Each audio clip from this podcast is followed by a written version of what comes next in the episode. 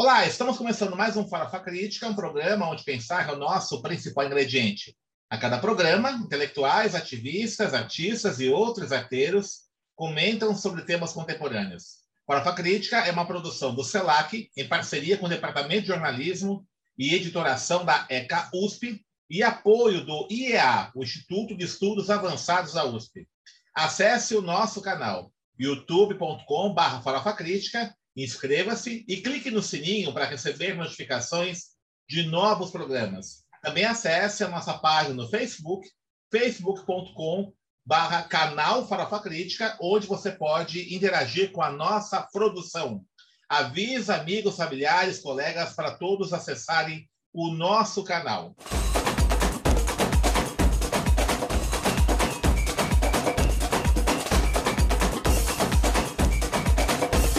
O Fala de hoje recebe Eliane Souza Almeida. Eliane é jornalista, é mestra em processos comunicacionais pela USP, não, pela, perdão, pela Universidade Metodista de São Paulo, né?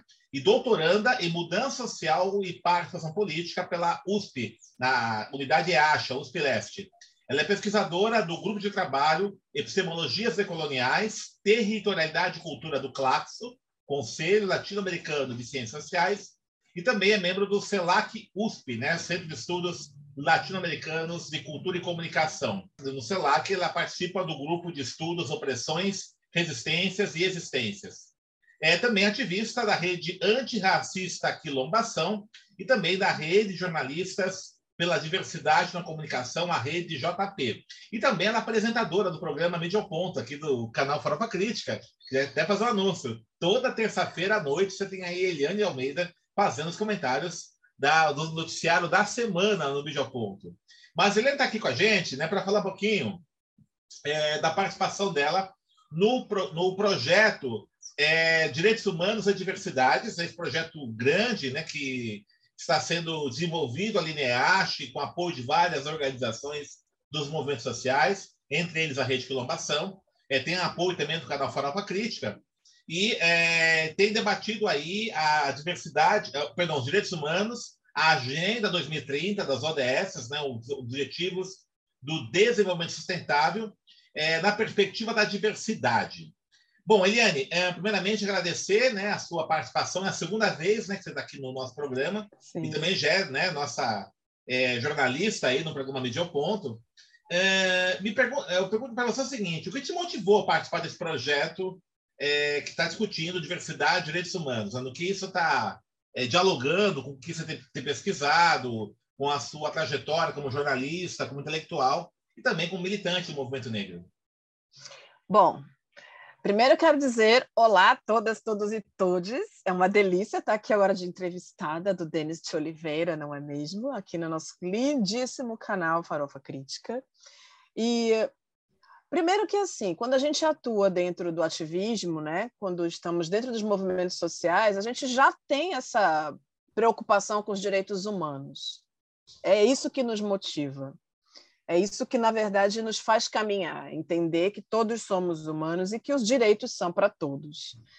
Quando surgiu a oportunidade de, de poder atuar dentro desse projeto, eu pensei única e exclusivamente no meu grande objetivo de vida, que é atuar na ONU.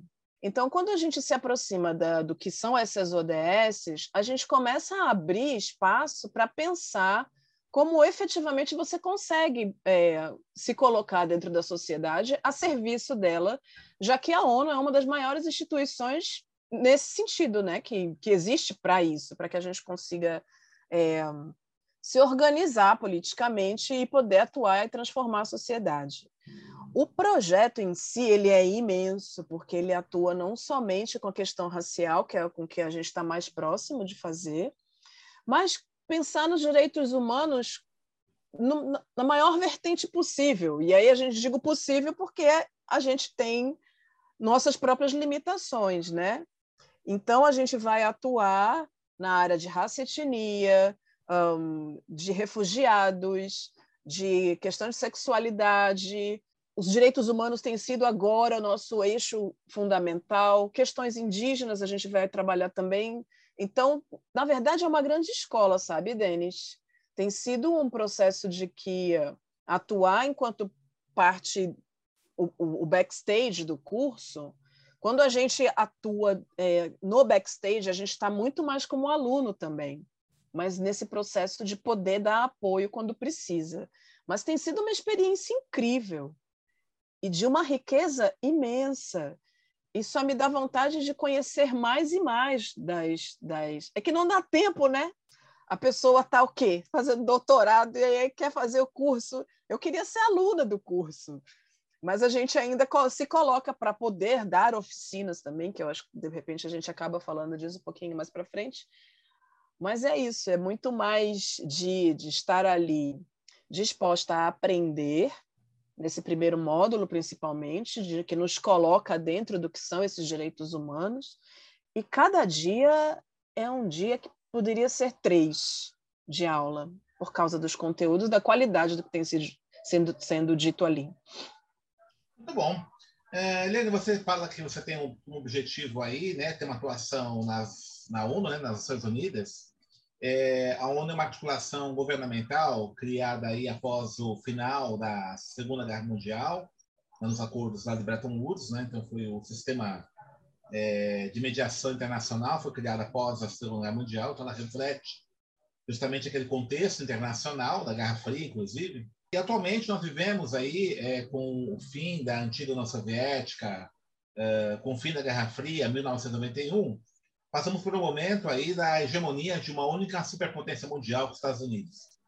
E por conta disso, é, não só isso, evidentemente, isso é um dos aspectos, né, mas também é, o capitalismo nessa fase da globalização neoliberal, nós vivemos aí, passamos um momento em que é, muitos dos valores é, que estavam contidos na construção dessa pactuação pós-Segunda Guerra Mundial foram relativizados, né? A própria Carta de 48 de Direitos Humanos e tudo isso, né? Nós estamos vendo violações constantes dos direitos humanos e até mesmo, né, uma discussão até um tanto seletiva do que é direitos humanos, né? Por exemplo, então há toda uma comoção e tem que haver mesmo, né? Não estou negando uhum. que deve haver comoção em relação às vítimas da guerra da invasão da Ucrânia pela Rússia, né? Então, isso os meios de comunicação de massa têm apontado e mostrando que está tendo até crimes de guerra praticados aí pela, pelas tropas russas, né? É, mas não se fala a mesma coisa, por exemplo, quando se trata dos crimes cometidos pelo imperialismo na África, é, no Oriente Médio, né? Então, é, parece que os direitos humanos são apenas para é, certo tipo de humano, né?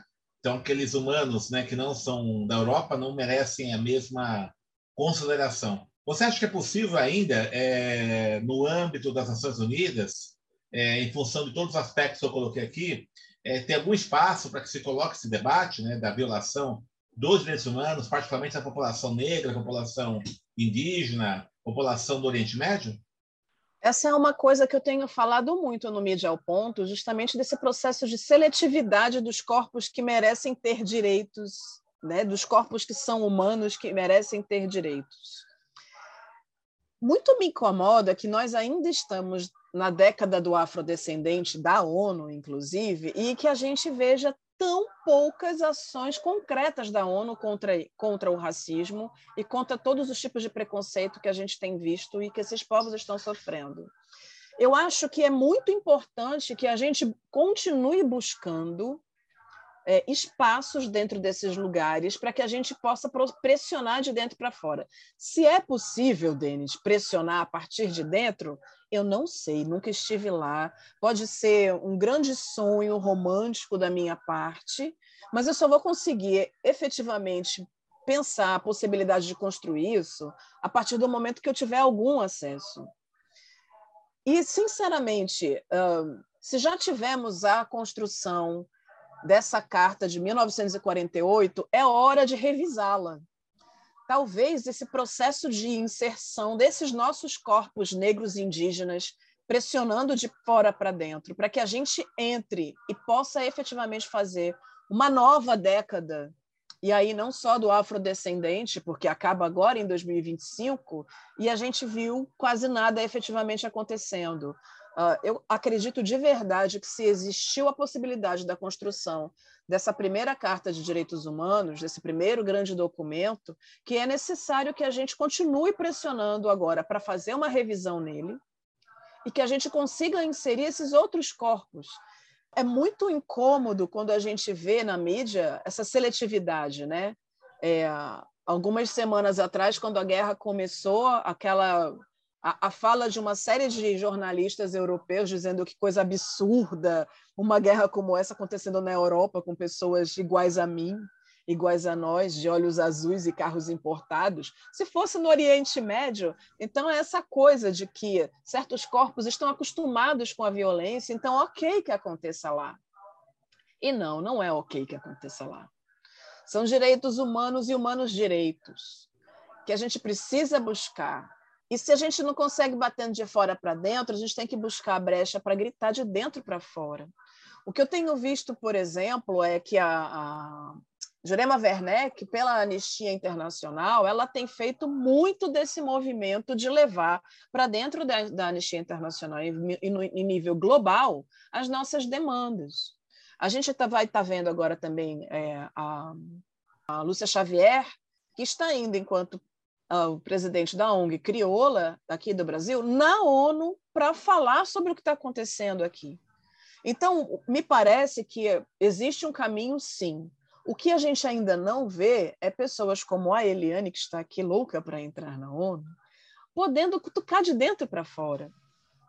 O caminho não é um caminho simples de se encontrar. Eu venho buscando esse caminho há muito tempo. Mas agora eu estou tendo a oportunidade de entender melhor o que são esses direitos humanos e, do que, e por que é tão complicado de você acessar. Porque é poder, né, Denis? É poder. Então, quando você pode é, decidir quem vive e quem morre, você está ali com. É quase Deus. E quando a gente fala de direitos humanos, é justamente isso. Você está definindo quem é que deve ser defendido e quem deve ser o defensor dessas pessoas. Quando, na verdade, a gente tipo, precisa entender que, muitas vezes, tem certos povos que só querem viver em paz, como os indígenas, por exemplo. Como os quilombolas lá de Alcântara e de, das outras duas mil e tantas, quase três mil ou mais de três mil comunidades quilombolas que a gente tem no Brasil, que a única coisa que eles querem é viver em paz do jeito deles, sem precisar tem que se encaixar dentro de um modelo que foi determinado por um poder que eles não reconhecem. E que quando eles precisam reconhecer, eles precisam reconhecer e se, e se destruir diante desse poder, que é o que acontece quando a gente fala de comunidades indígenas, por exemplo, né? E a gente tem muitas outras demandas. Quando a gente fala da nossa demanda, da demanda racial, a gente quer viver deles. A gente quer viver, a gente quer parar de morrer, a gente quer parar de achar que um policial é nosso inimigo porque eles acham que nós somos o inimigo da sociedade. Então, quando a gente fala de direitos humanos em nível ONU, é minimamente acreditando, e aí posso ser romântica nesse sentido, de porque a gente já entendeu que a institucionalização de certas demandas, elas não dão conta da gente. O Abdias do Nascimento já tinha entendido que a esquerda não olhava para a gente, que a direita não queria saber da gente. Sueli Carneiro também diz que entre a direita e a esquerda continua sendo negra. Então a gente precisa só descobrir qual é a via que nos faz aparecer. E talvez essa visibilidade que a ONU pode dar seja uma visibilidade boa, suficiente para nos dar voz. Perfeito. Aproveitando aí essas agendas né, que são construídas, pactuadas né, no âmbito das Nações Unidas. É, como é que você enxerga, por exemplo, aí, ainda no campo das Nações Unidas, né, que, é, que é uma instituição governamental, esse avanço da extrema-direita, é, a presença cada vez maior de governos de extrema-direita, né, o caso Brasil é emblemático, nós estamos aí indo para o quarto ano de um governo de tom fascista, né? mas isso não é novidade, é, não, é, não é exclusividade do Brasil, é, nós tivemos, é, já acabou, né? Mas houve um tempo aí com o governo Trump dos Estados Unidos, é, a possibilidade da vitória da frente fascista, da, da, frente nacional na França, com Marine Le Pen, né?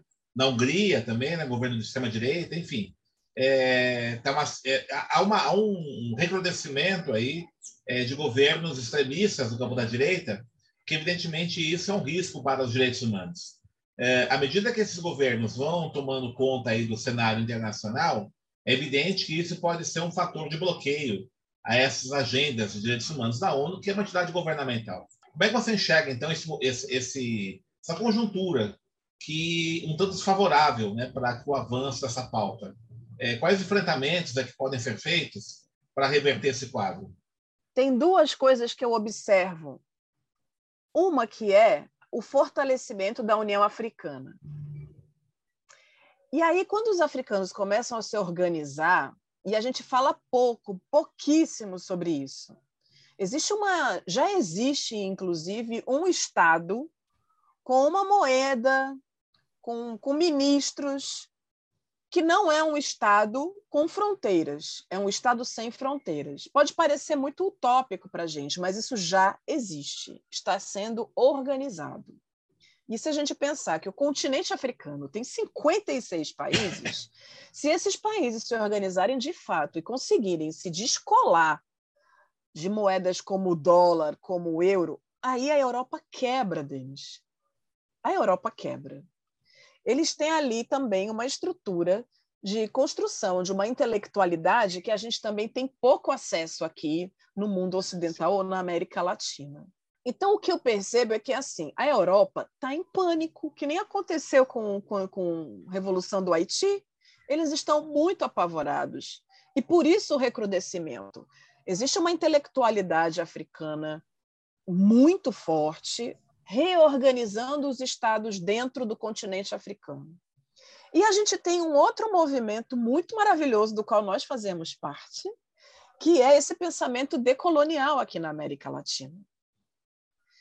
Esse pensamento decolonial, ele coloca em jogo o pensamento que a gente teve durante muito tempo como referência, que é o pensamento euro, eurocentrado, e o pensamento norte-americano, e aí eu falo isso com bastante é, segurança, porque é, estive em, em Harvard por duas vezes, e nessas duas vezes o que eu percebi foi que eles querem saber o que é que nós estamos fazendo aqui, porque eles precisam continuar sendo as nossas referências. E o que eles estão percebendo é que eles estão começando a ser.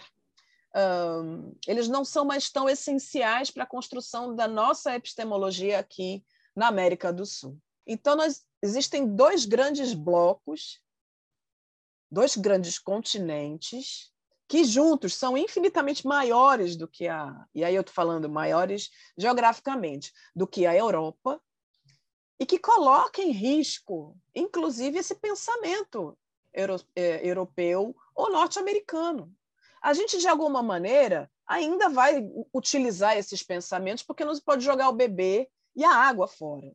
Mas a gente daqui a pouco vai se libertar tanto dessa epistemologia eurocentrada, vai criar nossa própria forma de lidar, e que se a gente efetivamente se libertar deles, eles estão acabados. Então, eu entendo esse processo, esse recrudescimento da extrema-direita, como um, um, efeito de reação do que a gente está construindo aqui no, chamado sul global, que tem gente que fica incomodado, mas eu ainda acho que, se a gente for olhar para o globo, estamos abaixo da linha do Equador, então eu ainda acho que, que vale pensar assim.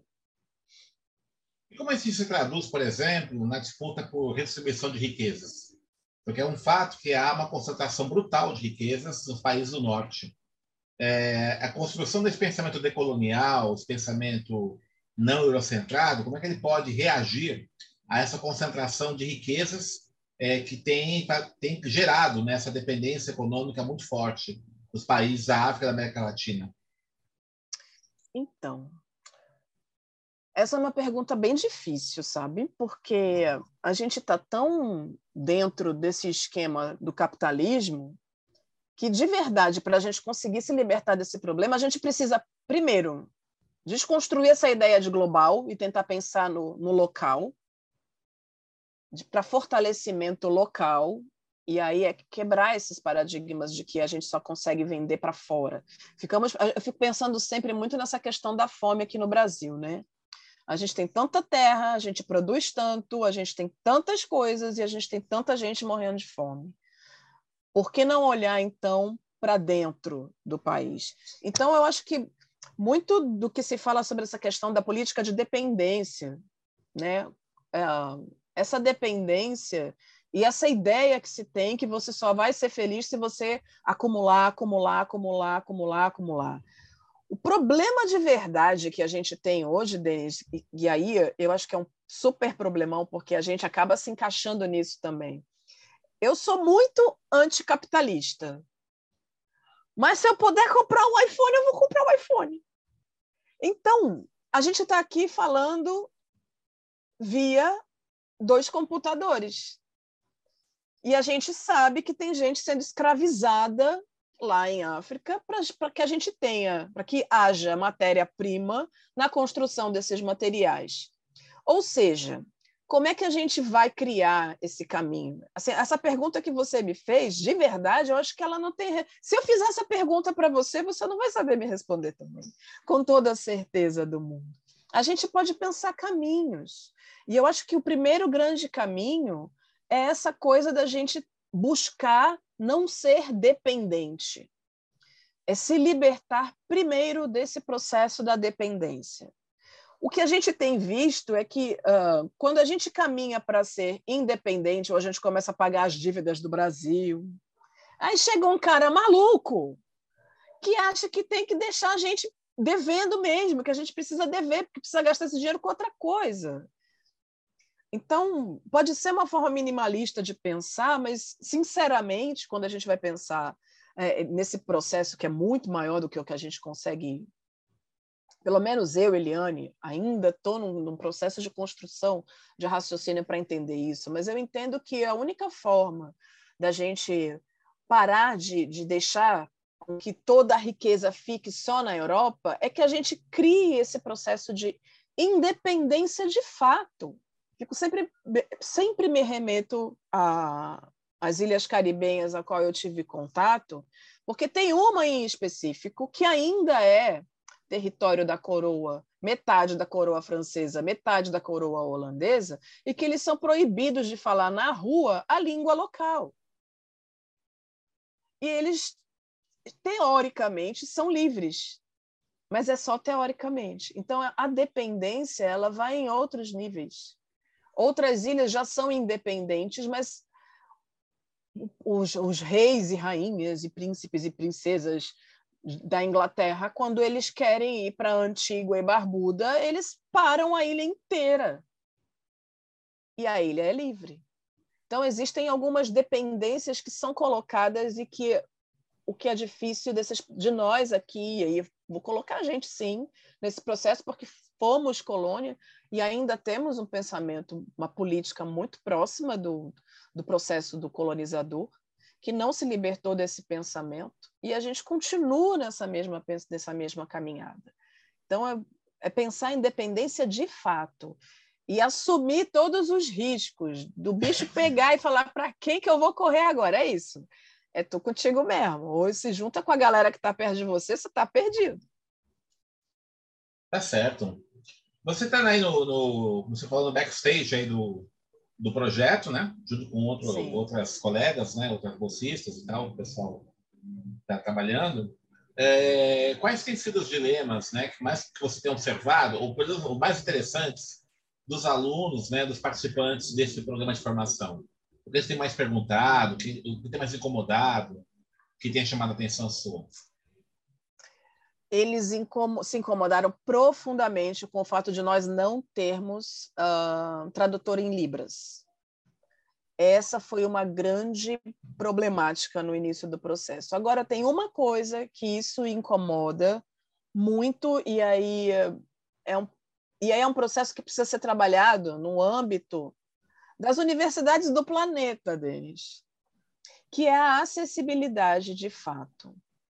Quando a gente pensa num curso de direitos humanos, e aí a gente não conseguiu pensar no, na elaboração do projeto, da inserção da, do tradutor em Libras, a gente deixou de fora uma parte importante desse processo e acabou deixando de lado um público enorme. De qualquer maneira, a gente correu muito atrás. As meninas, da, nossa, como elas correram atrás de encontrar formas que a gente pudesse fazer gratuitamente um, para deixar o mais acessível possível. E o que tem acontecido é que os professores não conhecem as ferramentas de acessibilidade. A autodescrição no início das aulas, elas são praticamente inexistentes. Uh, as, os cuidados com o fundo, por exemplo, nós estamos aqui e, é to, e a gente tem uma intenção maravilhosa sempre de fazer os nossos programas.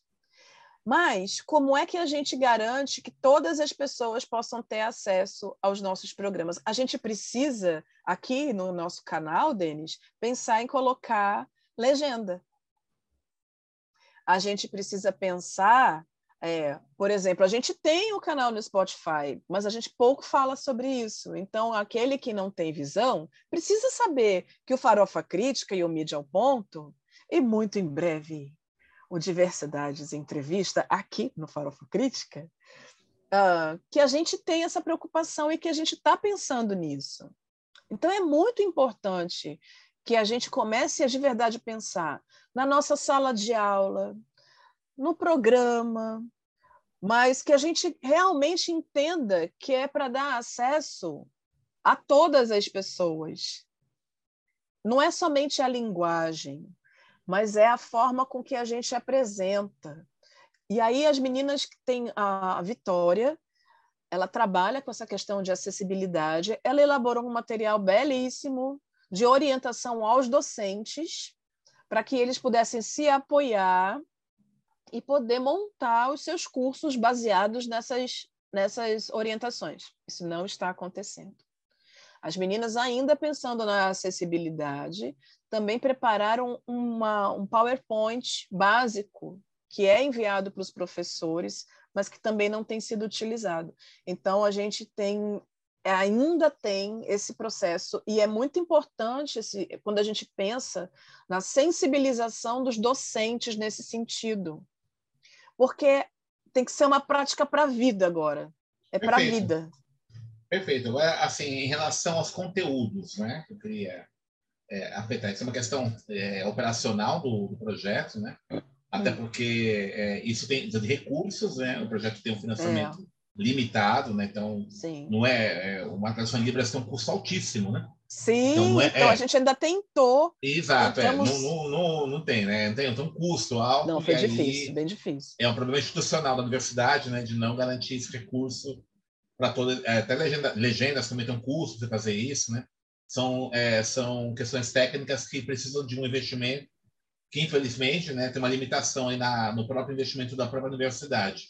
Agora, em relação aos conteúdos, né, os conteúdos, as perguntas mais comuns, né, os, os, as preocupações mais comuns né, que os alunos têm apontado nessa, é, nesses debates aí do, do projeto, do, do, das aulas, né?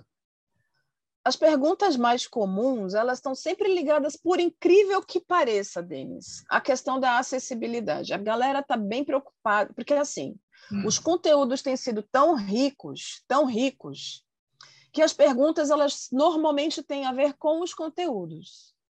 Então, quando tem alguma pergunta é sobre qual é o nome do autor, normalmente, que a, perdoa, que a pessoa perde, é, tem muita pergunta que é ligada muito mais às questões técnicas do que efetivamente. A vontade que as pessoas têm é de estender a conversa com os professores. Sim. Sabe? É, é como os se. Tema, os, tema, os temas mais assim é, abordados, quais são? Eles sempre puxam para a questão racial. Tá. Essa é uma demanda muito grande. Uhum. A questão racial quando ela não é tocada por aquele assunto, aí eles puxam para dentro. Um Perfeito. detalhe importante de se dizer é que dessas 15 mil pessoas que se inscreveram neste curso, quase 80% dessas pessoas são negras. E 70% são mulheres. Uhum. Então a gente percebe que a, a, é sempre o cuidado que está por trás das perguntas. Então, a, a, sensibilidade das mulheres dentro desse curso tem sido algo que tem feito a levada, é o que tem sido mais apontado dentro do curso. Então, é, Pergunta-se muito sobre questão de gênero, eles também buscam é, trazer para dentro da questão de gênero. Um, e a questão racial também são as coisas de verdade assim o atravessamento maior, os questionamentos maiores são sempre puxados para dentro da questão racial. E aí eles buscam fazer. O que a gente percebe nesses, nessas questões é que muita gente é, tá em movimento social ou está dentro de empresa. Por muito engraçado, Denis, como tem muita gente também de empresa fazendo o curso para pensar políticas dentro da própria empresa para buscar essa, esse olhar mais sensível e tratar, tratar melhor. E aí eu não gosto desse negócio de, dos diferentes, porque afinal de contas, né? Diferente do que, né? Qual é a referência? Aí a gente cai lá no começo da conversa. Quem é que é, que é, que é a grande referência? Hum. Então, é quando a gente é que, o que, que, é o normal. É. Então, ai, vamos falar de mulheres negras, porque afinal de contas elas não são normais, aí eu vou ficar bem uhum. anormal mesmo. De qualquer maneira, é, os assuntos que são ligados às questões de gênero e às questões raciais são essas as demandas que são sempre puxadas para quando os professores não falam delas. Perfeito. É, isso é muito importante, né? Então, acho que a questão aí da, da, de pensar a diversidade de direitos humanos está sendo expressa, inclusive, na própria interpelação dos participantes do programa de formação, né? Sim. É, então, não dá para pensar direitos humanos no vazio, né? Nessa humanidade vazia. Acho que isso é interessante, né? porque a própria pactuação dos direitos humanos da ONU, de 48, está pensando muito nisso, né? no ser humano genérico. Né? Sem levar em consideração... É o que a gente percebe no documento, isso. bem genérico, inclusive. Bem genérico, exatamente. Até porque quem, quem construiu aquilo foram as forças vencedoras aí, né? da, da, da, da Segunda Guerra Mundial. Então, uh, em função disso, né, então acho que hoje é uma, há uma apropriação né, dessa, desses direitos humanos, é, dessa, desses documentos, né, dessas referências de valores né, por parte dos segmentos historicamente aí oprimidos, e aí estão colocando isso, né? Bom, fala de direitos humanos, né? Mas é aquela que nós falamos no começo da conversa nossa, né? É, direitos é. humanos é só para os europeus, né? Quando tem uma, uma violência, né, uma situação de guerra, de conflito mais grave na Europa, há toda uma comoção, né, mas não, isso não acontece quando ocorre na América Latina, na África, no Oriente Médio. Né? Então, alguns é são mais humanos os, que os outros. É quem são os humanos que têm direito a ter direitos. Né? Eu adoro esses é. trocadilhos. É. Exatamente. Porque é isso, é. né? Quais são é. esses corpos que têm direitos a ter direitos? Exatamente. E aí, quando a gente fala de que é, e assim, eu sou bastante criticada nesse sentido, porque eu fico irritadíssima, eu fico muito brava de verdade quando eu vejo gente feliz e contente porque o ladrão que comprou, roubou um chocolate tomou uma surra. Ou porque. Ou eu posso ficar feliz quando um cara vai lá, entra no banco, rouba 200 milhões de reais, porque ele tinha a senha do banco, e aí ele não machucou ninguém, ele não fez nada. E aí eu sou obrigada a ficar feliz com esse ladrão, porque ele foi um cara legal. Ele roubou, não está certo, mas ninguém saiu machucado. Quando não gosto, não gosto, não gosto do tal do Zelensky, ele não é um super-herói, ele não é um cara fofo, mas eu acho terrível o que estão fazendo de exterminar como estão exterminando, como a Rússia está fazendo e agora está dizendo que não está fazendo, e aí a gente fica, meu Deus, e agora acredita em quem? Porque o Zelensky também não é um santo e ele está colocando civis para morrer ali. Onde estão os direitos humanos? Porque quando a gente começa a pensar nesse tipo de coisa, que é o, o conflito mais um, que a gente tem visto com uma cobertura maior, ali também não está sendo respeitado os direitos humanos de seu ninguém. A gente viu que ali é, as pessoas negras não estavam tendo prioridade para conseguir fugir das cidades, e é hum. fugir mesmo. Elas estavam sendo proibidas de sair daqueles espaços, ou seja, elas iam morrer de qualquer jeito porque são corpos morríveis. E aí você não consegue entrar na Polônia, que ajuda o ucraniano, mas não pode ajudar o africano. Muito perto da existem acontece agora conflitos terríveis ali na, na, na Tunísia, num território, No num Iêmen. território na Tunísia, que é um pedacinho de terra que é espanhol e a galera tá tentando entrar ali para conseguir fugir da fome e da guerra e tá morrendo ali. Ninguém fala sobre isso. Então, Na Somália, no Iêmen também? Pois é, os Estados Unidos ali bancando o bom Na moço com a Ucrânia, ganhando um É. monte de dinheiro vendendo arma, porque o Uhum. Zelensky quer continuar matando e aí os Estados Unidos quer continuar vendendo arma. Então, assim, de que direitos humanos se fala? É, sem contar Sabe? a vinculação do Zelensky com os fascistas, né? O, o Batalhão Pois é. Azor, né? Que é um, ba- um batalhão de inspiração fascista.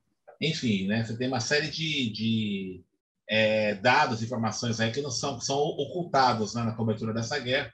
Sem contar você colocou agora, né? Você tem uma super cobertura dessa guerra, né? Toda uma, uma comoção que não é, não se vê, por exemplo, quando o caso é, na Somália, no Iêmen, na Tunísia, Pois é. enfim, né?